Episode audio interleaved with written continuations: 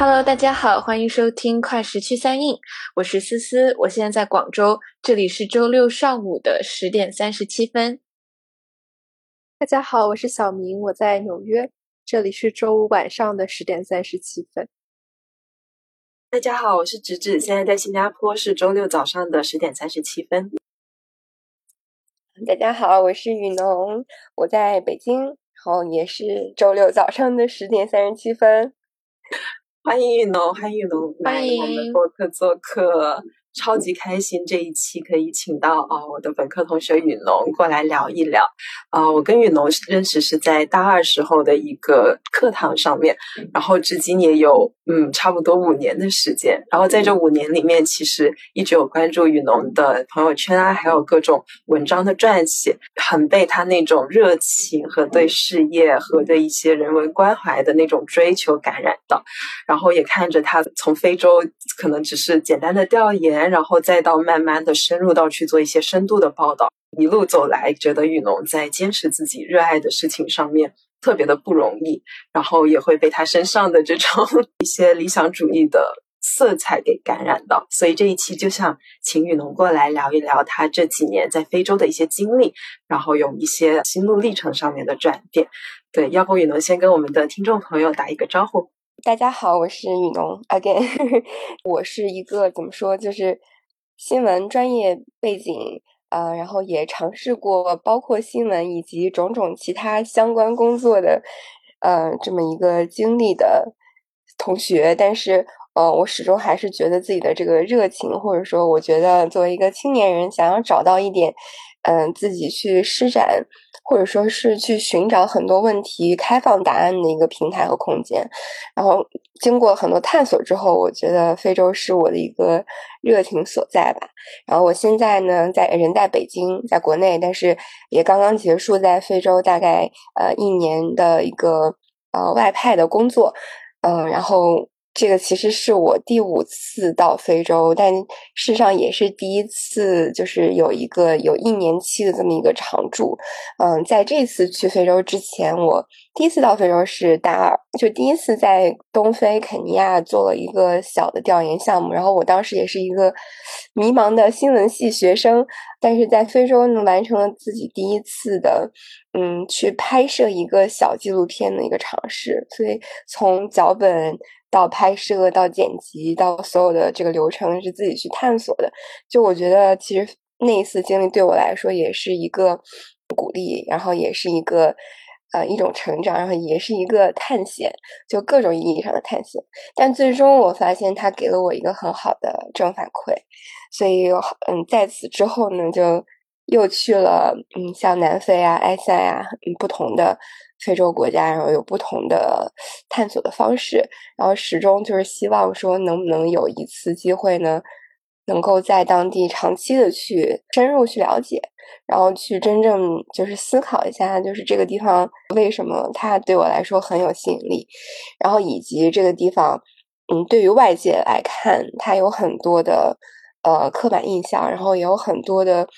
或者就是过度消极或过度。乐观的一些估计，对，所以这个就是，嗯，把我 带到现在这个位置的一点简单的一个过程吧。听下来，我现在脑子里有很多的问题，我觉得非常有意思。就是直至把与农相关的各种这个资料分享给我们，然后我也在网上就是看与农写的报道的时候，就是我能感觉到，嗯，就是可能你有很多关怀的话题是跟发展中的。呃，国家和地区有关，然后包括对于，嗯，社会企业啊、社会创新啊这些东西很感兴趣，嗯，然后我记得我当时的第一个疑问就是，就是国内其实有很多地方，就是可能我们说值得去看，或者有很多这种草根的创新存在的，嗯，非洲毕竟还是很遥远，所以我当时第一个疑问就是为什么雨农会选择一个比较远的地方，或者说，呃，也会。让身边人有很多这个忧虑和和这个担心的地方，然后去开始自己的冒险。嗯，但是你讲完之后，我好像我觉得我理解了一些，就是那种距离感，然后那种呃新鲜感吧。其实我觉得可能不仅是去寻找一种呃，社会的可能性也是在寻找一种自己过生活的可能性。就是我好像能够理解一点，不知道雨雨农是不是这样想的？是的，哎，我特别喜欢你的总结。对，就是我其实也始终在反馈这个问题，包括你会一直遇到别人问，就是为什么去关心这个这么远的东西，但事实上就是怎么不关心我们？就 是就是，当然，我觉得第一点就是，其实我也在国内有很多尝试，就包括在国内的媒体，我们也做社会新闻，做过实习。就在上海本地的社区参与过，比如说这种就脑损伤患儿他们这个融入的故事，这其实也不是参与，更多当时是作为一个记者去记录这样的一些变化。然后也是，其实一进大学就是有一种，嗯，就是好像用不完的能量，就是你去尝试各种事情。我也尝试过去支教，然后尝试过，就是我们学校也有像。嗯，一些少数民族文化的这种呃研究，或者说一些呃保护计划，就会去到西藏啊，去到云南啊。其实大一大二的时候也做，一直也有这种尝试。然后包括我在中青报在冰点实习的时候，当时也参加了那个大学生记者团，我们去那个青海油田采访。我觉得我对嗯。探索就是我所不了解的事情，然后以及我会很想要思考说，嗯，就像刚刚是提到的，就是有一些社会的底层创新，或者说这个发展的动力、发展的解决方案在哪里？就这种这种冲动，我觉得在这个问题上，就是无论是中国还是其，就是非洲，还是或者说其他整个从全球来看的发展中国家。就是其实都是一样的，可能本身就有一种更强的探险的这种心情在，然后就驱使我走向一个比较远的目的地。但与此同时，就是它也是一个就是互动和积累的过程。当我投入就是投入到这个第一件事情之后，哎，我发现其实做这件事情从整体的比例上，比如说我们嗯国内的很多呃社会底层的创新，你会看到。这个生态会肯定是要比非洲更更成熟，或者说更深入，但反倒是说在那儿呢，嗯，有很多的中国的参与，但是又没有足够的中国的生态。比如我们有很多投资，有很多中国人去做这种小贸易，然后也有一些做公益，但事实上就是很多人他的这种国际传播或者国际沟通的能力是欠缺的，就导致其实，在当地会更容易产生一些，嗯，意料之外的问题。就这些事情我看到了，然后我觉得，哎，好像也值得做。同时，好像又没有，几乎是没有人做，所以我就觉得，哎，是不是这个就是一个我可以去更多去施展我能力的地方？就是这个是我个人的一种，就是价值实现，我觉得很现实，是这样子。然后第二的话，就是它的这个反复。反复去积累，或者说互相绑定或者有粘性的这个过程，就也使得我越来越觉得，我在这个地区好像比我的 peers 有更多的经验和知识，虽然也只是一点点，但是也好像比大家稍微多那么一点。那是不是就可以说，我在同样的时间内能够探索的更深或者更更多？就我我觉得从这个角度上讲，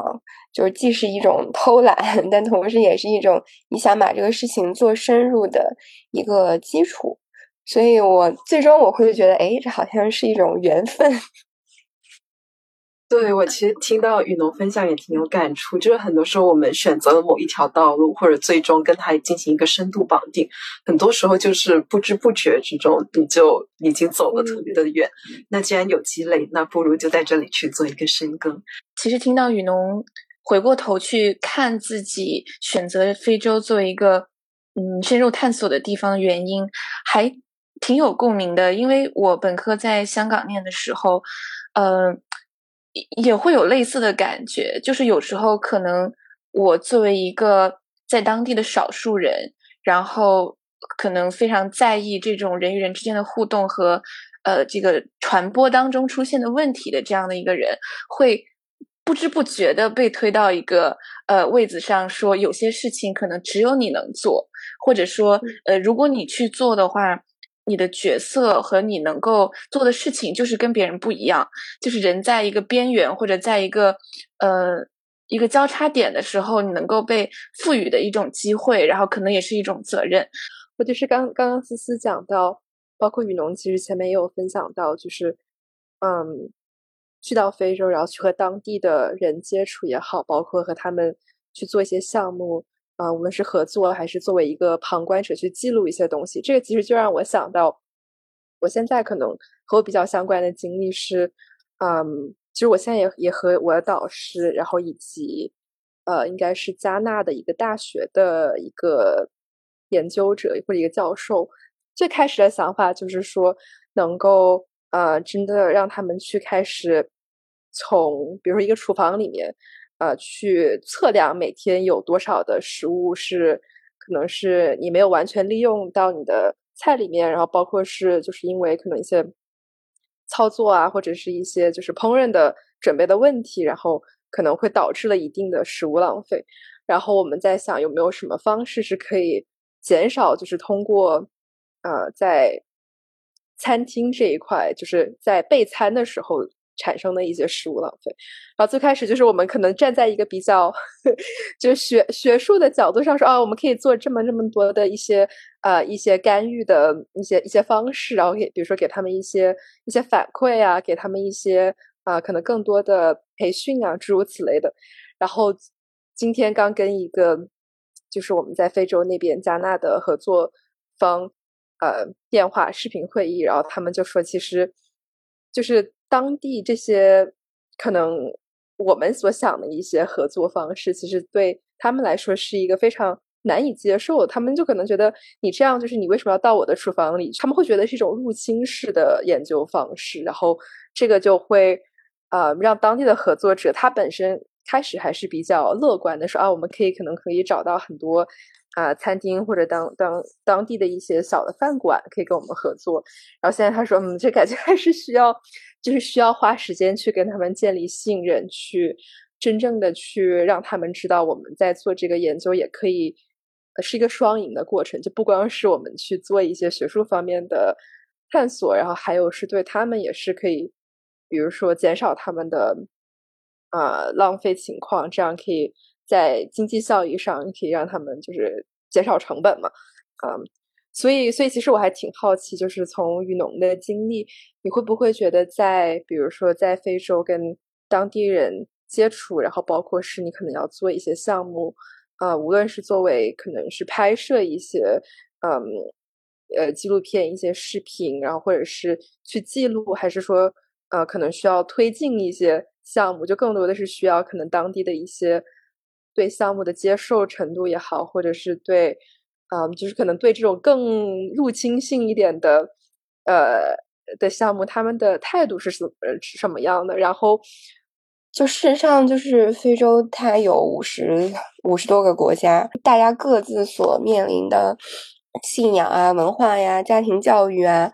呃，然后看世界的方式都有巨大的不同。就就基于这个点的话，其实。所有跟非洲相关的工作，就可能我们现在的很多东西的颗粒度都有点大，就是都没有，就是真正走到就是嗯，怎么说一个具体而微的对象或者说 group 里面去就事论事的去讨论，所以大家才会觉得很多事情就是好像很浮于表面。像你们这种研究合作就很有很有意思嘛，就是你会能够接触到当地就真正的。这个思维，就其实一方面我觉得是研究者，另一方面就是一些真正想要在当地创业或者说做项目的人，他就会往往遇到这种情况，因为他需要特别的、特别的扎实，然后特别的具体。我过去这一年在当地开展一个，嗯，等于说是这个项目的主要的这个。受惠方，因为它是一个算是一个慈善项目，它是个受受益人呢，是当地青年的时候，而且你还是要培训，就是给他们提供一些所谓的这个培训，然后你就会发现，就是他们所需要的和我们可以分享的，事实上很多时候是两，就是是两件事情。然后对他们来说，他去了解这阿里巴巴怎么从零到一，然后这个中国的数字经济怎么样腾飞，这些外卖啊，然后这些电商平台，就对他来说都是一些，嗯，就是可能是对他来说还是蛮震撼的一些知识。甚至就是我们这个项目其实也包括了把他们带到中国来，嗯。走了大概十天，嗯，十二天这样子，去了不同的城市，然后真正看到中国现在这个数字发展的一些成果的时候，就对他们来说是一个巨大的就是 shock，嗯，但是回过来就是说这个东西怎么样帮助他们，或者说给他们一定的启发，我觉得启发肯定是有的，但是他们在做这种本地化的这个生意的时候，然后最后你就会发现，就是他最终就。可能就是在做一些，呃，把这个中国的产品进过来，然后再卖出去的这个过程。我觉得现在很大的问题就是，无论是你去做项目，就是是一个投资，是一个呃援助，或者是一个研究，你总觉得哎呀，好像他们是一个，就是一个研究对象，或者就是一个拿钱的人。所以就是，嗯，这种逻辑，我觉得可能对我们来说，我们并不会这么想，但。很多就是真正在参与到这个互动当中的人，他是真的是这么想，就这个会带来很大的问题。嗯，我我我我我觉得我做项目的过程中，感受到最大的压力，并不在于当地人跟我的区别，而在于当地人和一些不太理解当地人的嗯中国人的区别。走出去可能。我们在在就是各种意义上好像都准备好了，但实际上在心态上和知识上是欠缺一些学习和成长的，或者一些嗯更开放的一个心态。就我觉得这个会让我们后续会走的会更更可能会更扎实一点。就刚刚听雨农聊的时候，我就想到我在新加坡做的事情，因为我们现在也是在做一个。呃，跨境电商，然后也会跟不同的东南亚的市场，跟他们当地人会有那些合作。然后像雨农刚刚提到的，就是不太了解当地的中国人，就是我我觉得这个在东南亚也是类似的。就尽管我们今天是在聊非洲，但我感觉其实有一个更大的问题，就是怎么进行一个跨文化的沟通，然后特别是中国人到海外去的这样一个跨文化沟通。就以电商为例，就是可能在中国有很多能够适应的玩法打法，但是放在东南亚，它是未必能成立的。然后东南亚他们喜欢的那种，比如说花里胡哨的视频啊，或者是不同的表达方式、不同的传播方式，是可能呃中国来到东南亚的创业者不太熟悉、不太了解的。这也是为什么在东南亚的电商里面，就是嗯启用更多的本地团队，然后本地化做得更好的那个平台，它更有可能就是脱颖而出，而不是说单纯的你技术好，你的。呃，什么管理好或者诸如此类的，就我真的觉得说，嗯，理解当地，然后我们为当地的一个需求设计出合适的产品，可能是做项目执行的时候是比较看重的事情。这可能跟刚刚小明还有雨农分享的偏学术的，就是呃学术的一些视角可能会有点不一样，但是是我强烈的 feel 到的一个共同点。对，然后其实。也也接着很好奇的一个就是，嗯，像雨农刚刚提到是在呃海外的一些中国人，就是他们可能会对非洲不太了解。那那我会呃进一步好奇，就是说，通常嗯他们对非洲就是那个刻板印象最大，然后跟真实情况差距最大的地方是哪一些？就比较好奇这一个。中国就是可能更主流，大家会对非洲的一些印象，或者说。我不知道能不能叫刻板印象，但是他们就觉得比较猎奇的点嘛，其实无非就是一个是肤色的这个问题嘛，就是对外的了解的过程中，我们其实还是比较受呃西方主流的一些文化产品的影响更多吧，所以这种黑皮肤人好像在他们印象里，要么就是 NBA 球星，然后 或者就是嗯。这个美国大片里面一些硬汉啊，要么就是一些好像做一些这个比较底层工作的这种角色在存在，然后像中国这个各种短视频平台上比较流行的关于非洲的内容，大家也能看得到嘛，就是这个黑美女啊，然后以及他们相对比较野蛮的 生活方式会在这些内容里被放大嘛。然后对对中国人来说，这个就是哎呀特别有意思的地方。可能他们没有什么，没有真正就是说，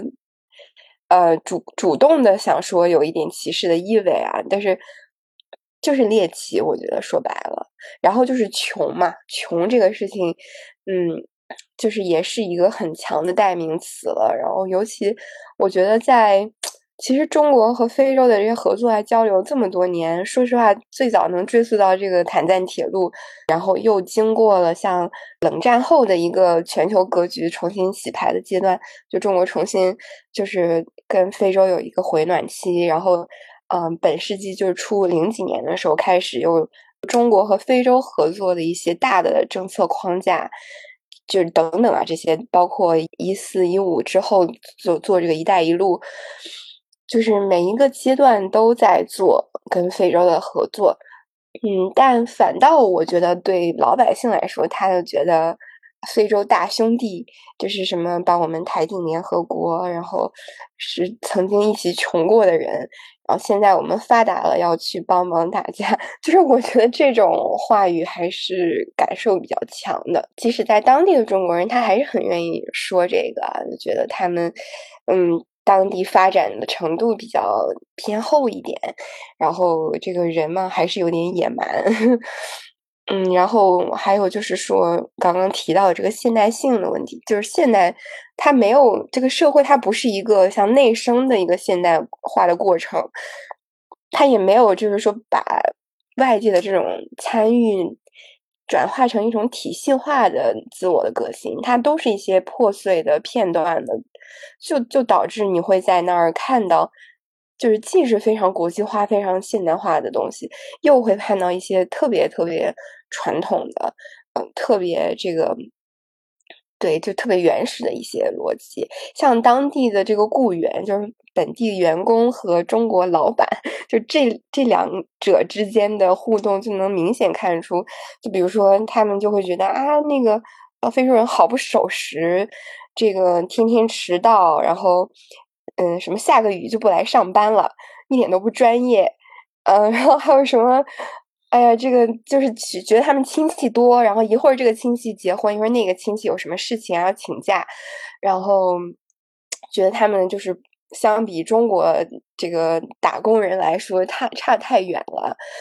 你很难说谁对谁错吧？就是，但是如果说在当地，他就是这么一个工作氛围，然后对他们来说，这种家庭观念啊，包括可能一些个人化的需求和体验，会更重要。就我觉得，我其实不知道是因为中国的现这个发展。就是所规训了大家，就是这么优秀的打工人都是，还是说我们本身就是性格里面就会有一种集体主义，有一种我我可以牺牲自己，然后去比较专业的去完成我的这个责任。就这个东西，其实非洲是嗯比较没有这种民族性格的，就从他们原始的一种生活状态也好，这种自然环境。造就的也好，或者是大家会觉得，就是其实中国人很喜欢讲，就是觉得，哎呀，这个，嗯，英国人啊、法国人啊，他们就是把这种所谓的自由民主带到非洲啊，但是呢，非洲人就学会了这些，嗯，就意思这些随性的部分，然后也没有把自己发展起来。但是我自己一些同事交流的时候，我就会感觉，实际上他们就是觉得一个个体。是重要的，然后，嗯，我每一天过得好不好也是重要的，不是说需要我今天叫委屈一下我自己，我让老板高兴，然后我这未来一周或者未来一个月，我这一年我就能够 就是得到一个晋升，或者说，就好像他不会想太多，就是他在日常跟你的交流之中，你就会觉得他的性格里面就有这种。呃，其实，在中文的这个传播的语境里面，呃，包括甚至是可能，呃。也就几十年前，西方社会的语境里面，我们对非洲的认识一直都是这个现代现代化的对立面，然后一个传统或者原始这个词，我觉得，我觉得可能就是我们的父辈还是用这个词在形容非洲。嗯，包括早期的人类学家，其实他们做的和写的很多书，拍的很多影像，都是在以一种。呈现一个一个他者，或者说一种嗯非人的这样的一种一种形态，再去呃描述非洲大陆吧。所以我觉得，其实这种误解不仅是存在于比如说中非的交流当中，其实还是一个嗯很多年下来，好像这种所谓的现代社会学者，然后研究界。搭建起来的一个幻觉，所以我其实我觉得像你做的事情，然后你拥有的这种面对面的这样的经验，其实非常的宝贵，然后也很很值得去讲出来。我有一个问题，就是你个人看来，你觉得当地给你的感受是怎么样的呢？就是假如我们不用一个呃先进和落后的呃话语去描述它，或者是用。用一个嗯主流的话语去描述它，就是你自己切身的经验。你觉得你在当地感受到的那种吸引你留下来的东西是什么？在雨能开始，我再补充一个我这边的呃分享，就是最近跟一个朋友在聊天，然后他是去非洲参加了一场学术会议，然后我们就问他说怎么感就感觉如何？但是反正他的表述就是他会觉得不安全，这个不安全不是来自于。就是当地的治安不好，或者是怎么样，他是会觉得可能就自己作为一个少数群体的那种不安全感，所以我很好奇雨农会有没有呃可能相似或者不同的体验。从我一个比较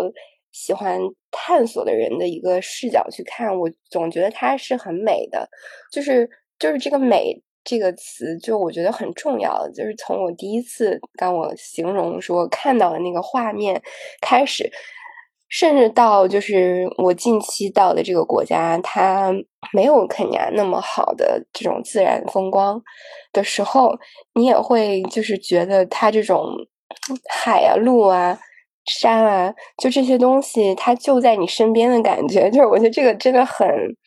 就很让我觉得舒服。突然要回去了，才发现就是你每天都能看到地平线，就这个感觉所给你的那种踏实感，还有那种真正的辽阔的感觉，是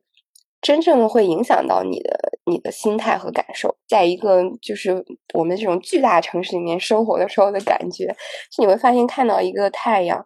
就看到日落日出，都会让你觉得很惊喜，就是有一种。很美的感受，但其实就是你会发现，你其实很久也没有看到过地平线了。但是地平线给你那种辽阔的感觉，就是它会让你觉得，就这个世界就真的是还是挺大的，它没有只是一方天地，然后很多的可能性感觉。我觉得就是在非洲生活，就给我总是能给我一种这种感觉，然后这种感觉它不会催着你，让你把每一天的事情好像用很多的条框去。规定，然后 去完成，然后才算是你没有白活这一天。就它会让你感觉，嗯，就是这个地球它也很古老，然后人类的文明也延续了很多年。你无非也就是这个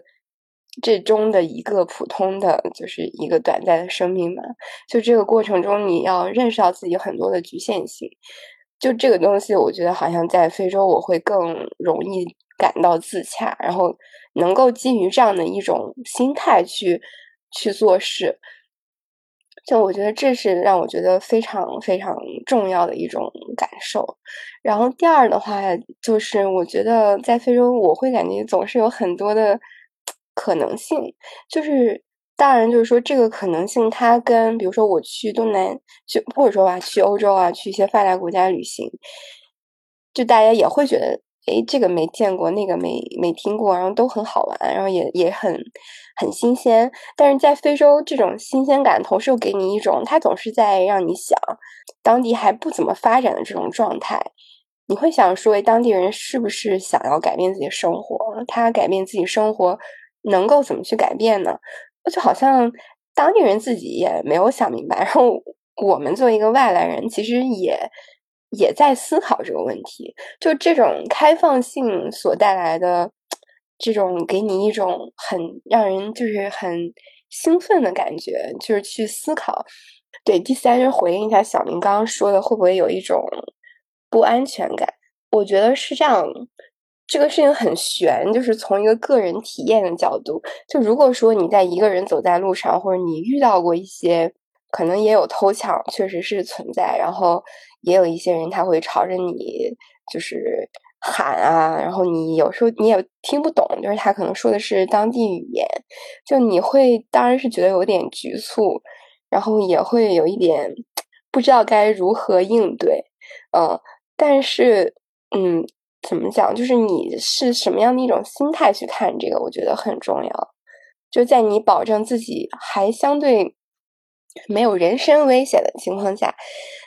其实很多时候他们就没什么恶意，他们就像我们看那个抖音上面看黑美女的那种感觉是一样的，就觉得很好奇，然后会觉得哎呀，你一个老外在这儿晃荡什么呢？就就就是这种感觉，就挺好玩的，就他会。也会让你就是跟当地人有一些交流和互动的机会。我们刚刚聊了很多关于就是外来者或者说一些呃研究者呃试图去在嗯非洲当地做一些发展相关的项目。嗯，其实现在也有越来越多就是对“发展”这个词本身的质疑和和批评嘛。就其实我挺好奇，雨农你在嗯当地观察到的。本地人对于他们的生活的，就是理想是怎么样的呢？就比方说，比方说是人人都想当马云，还是说人人都想，嗯，就是变成某一个国家的那个样子？还是说其实是有很多种，嗯，不同的价值观，还有对于这个发展的想象是共存的？因为我非常好奇你说的那种。可能性，你在非洲感受到的那种希望的感觉是如何来的？包括，嗯，我我甚至会在想说，会不会是我们在一些发达社会，呃，比方说欧美的一些国家，甚至是在中国，其实我们接触到的那种对发展的想象，反而是越来越单一的。就是当某一条路已经被验证过是。好像走通了的时候，大家会去复制那一条路。那可能在非洲有一些尚未被验证的路径，所以大家都嗯敢于去探索。就我不知道，其实对于本地人来说，他们是怎么看这个问题？对，我觉得这个问题是也是我特别想讨论的。就我很难说我有一个什么答案。或者说有一个很好的案例，就我觉得我也是一个在发现的过程之中，我的感受上是，首先就是已验证的这个发展路径在非洲的复制是比较困难的，就这个是已经我觉得是相相对来说一个嗯比较基础的共识。嗯，然后至于说这个复制为什么不能够实现，就是有一些非洲国家嘛，他的这个总统也算是开国的这个领袖，一直到他去世，这个国家可能都很大程度上，既是他是政治领袖，然后也是精神领袖，就这样的一种模式存在的话，这一类非洲国家，它好像更容易凝聚，就是更容易。规模化的一种探索的可能性，大家还是比较相信，就从上到下的这个路径的，就因为它的政府的这个所谓执行的这个呃能力，嗯，是是有的，好像它的这个可信赖程度也是偏高的，嗯，但是呢，就同时也带来了问题，就是大家会质疑说，这个是不是变成了一个 family business，就是也事实上确实是你能看得到，嗯。这个家庭它 involve 很多的产业，所以这个东西就在于说，怎么样把这种生意让它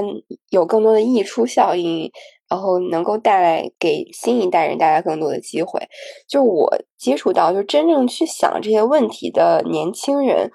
他往往也都是，嗯，家庭就是程度偏高，然后在可能在国外受教育。就是他会更有这种思维模式去思考我们想要什么样的发展，我们怎么发展的问题。就这个问题，就是当然了，这一部分年轻人他们有他们自己的这个一些观点和派系。那有的是觉得要跟这个总统怎么样，然后或者有的是想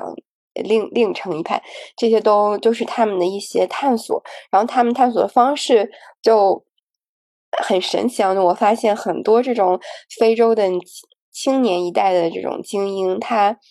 往往是想通过先成为一个商业领袖，开始的，就是他会想说，哎，我要先有钱。他们觉得就是说，在非洲，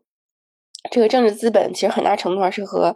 真正就是真真金白银所绑定的。就是他们这些人中，他们会觉得我要先去成为一个。百万富翁、亿万富翁，然后我就有很多的路径可以去参与到政府实实际的这个政策里面，或者说他们就会不加掩饰的去说，我以后要成为总统，我就是要，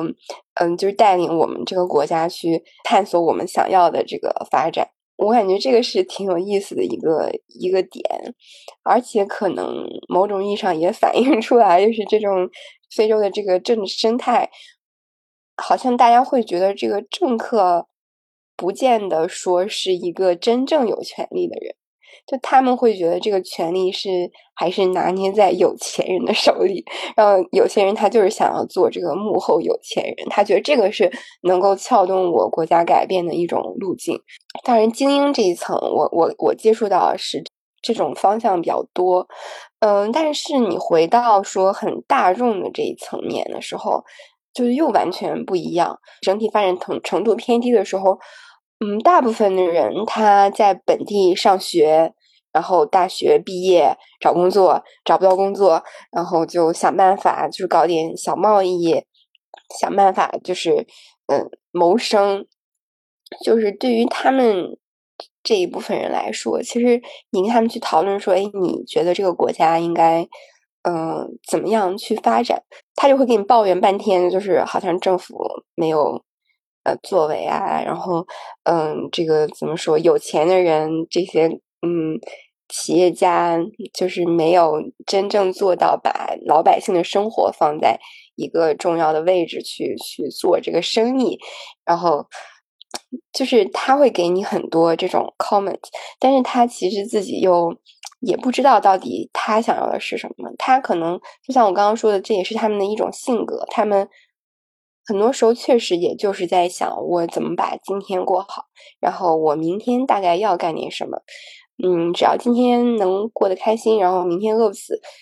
就是好像也还挺开心的。对，就是就是在这个层面，我觉得，呃，我们所。就是在这个宏大叙事里，大家一直在说非洲的人口红利这件事情。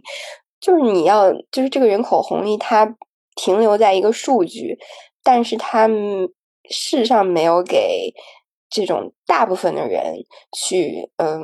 更多的去思考、探索以及去创造更大价值的这种实验性的这个空间，或者说这种生态。我感觉是还在一个搭建的初期。就如果说这个东西它不能把这个人口那个这个数字转化为就是社会内生的一个动力的话，就可能这个数字它就会确实一直就只是停留在这个数字。对，所以我觉得你会发现，就是在非洲现阶段，大家在讨论的创新或者在讨论的嗯这种变革的。撬动的因素，就教育是很重要的一个部分，就是他们就是在思考怎么样能够把大部分的年轻人的这种活力调动起来，而不是说把他们培养成一个又一个工人，就是你不是说一个实际意义上的工人，但是他可能就是说他对于这个社会怎么样去发展，他也没有什么思考，然后也没有什么想法，就这一部分人怎么把他们的思想解放出来，就这个是。整个这种普惠的教育的体系的变革，就是无论是当地人，我觉得还是在外界看来，都是比较重要的一个节点。从非洲整体的一个呃民族性格也好，就是他们的文化也好，就是他们到目前为止还保留着很强的跟自然的这种链接感。就是我觉得过于粗放式的嗯开发和。就是这种攫取资源的发展模式，就肯定不是大部分非洲人、非洲的民众想要的。对，因为这一部分的发展，其实事实上也是少数人在赚取这个大量的财富。其实现在你会听到很多说讲这个普惠的问题，然后讲还有一个问题就是气候危机的这个问题，就是非洲本质上它这个。社会现代发展的阶层，然后城市化的程度，以及这个农业机械化、现代化的程度，就导致它应对很多自然灾害的这个就脆弱性会更强，应对能力会更弱，所以它也会在这个气候议题上更更激进。然后它的这个切入口也会就是更加的去考虑说，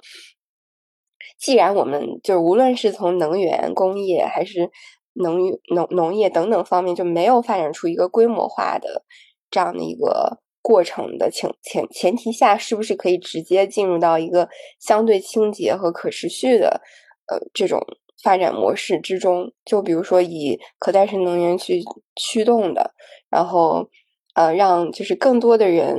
嗯被保护，就是既既不会被这个 叫什么被发展所隔离出去，然后同时能够受惠于这种绿色的可持续的发展模式。就这个是我觉得一个还挺。大家会比较呃认同的一个愿景，所以你会看到，甚至现在非洲很流行的一个创业的 track，就是做什么这个服装啊这块的这个电商啊创新，就他们特别愿意讲这个可持续，讲回收，然后讲这个什么绿色的这个原材料，而且讲叫有点类似公平贸易那个概念嘛，就是说这个东西它如果是手工制作，然后它嗯。保留这种文化传统，然后为妇女创造工作机会，就这些都会被包装成一种新的呃商业价值。就我觉得这些东西是在非洲现在很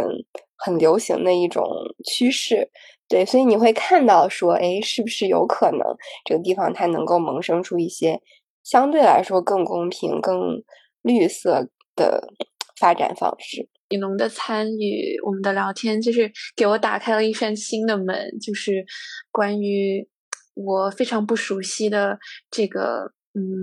土地上的一些事情。我我刚刚在听雨农讲的时候，我脑子里就是浮现一个问题，我觉得它可以作为我今天所有问题的一个 一个就是那种 umbrella 的一个一个嗯一个大的问题，就是呃。就是非洲到底是谁的非洲？因为其实我觉得，嗯，一开始我提问的时候问到雨农说，呃，这个当地人到底是怎么想的？他们他们想要就是呃双引号发展吗？或者说他们对自己未来是怎么想的？但是听完之后，我意识到其实没有一个真正的所谓，嗯，当地人和外来者的泾渭分明的区别。嗯，其实当地的年轻人也在受到外界的，就是非常剧烈的影响。然后所有的这些创新者也好，呃，企业家，然后本地的这些商贩，其实他们都是这个嗯庞大体系当中的一部分。所以，与其说去区分一个本地和外来的这样的一个呃区别，可能更重要的是说，嗯，顺着像雨农这样的。视角这样的讲述去理解，嗯，非洲到底在这种日益密切的呃交流和交换当中受到了什么样的影响？然后这些试图在非洲嗯产生影响力的人，他们的目的和愿景是为了什么？或者说他们呃脑海中的一个呃好的生活是怎么样的？我觉得嗯，就是这种。融合，然后这种交流吧，我觉得是，嗯，让我很有感触的，很开心。今天跟雨农聊天的时候，我觉得就是给我打开了一个新的世界。特别同意思思说的，就是是一个新世界的大门。然后可能跟思思有一点不同的，就是今天的聊天，我更多找到了一种。呃，共同的体验感，因为我其实是在东南亚也待了两年，然后雨农提到的那些很多的，第一个是种族，还有宗教的多元性，其实在非洲跟在东南亚它也是它都是存在的。然后第二个就是中国的一些商业，中国的商业模式，无论是啊商业模式也好，还是人也好，它跟当地的这种文化的。呃，融合跟冲突，我觉得在东南亚和非洲好像都能看得到。然后第三个就是一些个人的体验，就是你跟本地人相处的时候，本地人也是有不同的圈层。然后你在跟中国人相处的时候，他们对啊这一块这一块土地的看法，他们也有特别特别多不一样的一个角。这个聊天给我的感觉就是啊，原来其实我们在不同地区的这个体验是能够共通的。然后它都涉及到可能。跨文化的一个交流，还有商业合作。然后我觉得它其实是给我带来了更多更新的问题。对，所以我我觉得是受到了很多的启发，也然后之后可能也会好奇非洲有哪些国家，然后他们各自的一些呃生存模式、政治生态、商业生态是什么样子的。对我觉得是打开了一个嗯新的问题的切入点。对，小明呢？嗯，我觉得我的话，就是我觉得可以更多的感同身受到的点，就是雨农之前讲的，说在作为一个可能一些合作项目的嗯执行者，或者是和当地人沟通的这个过程中，就会你会发现，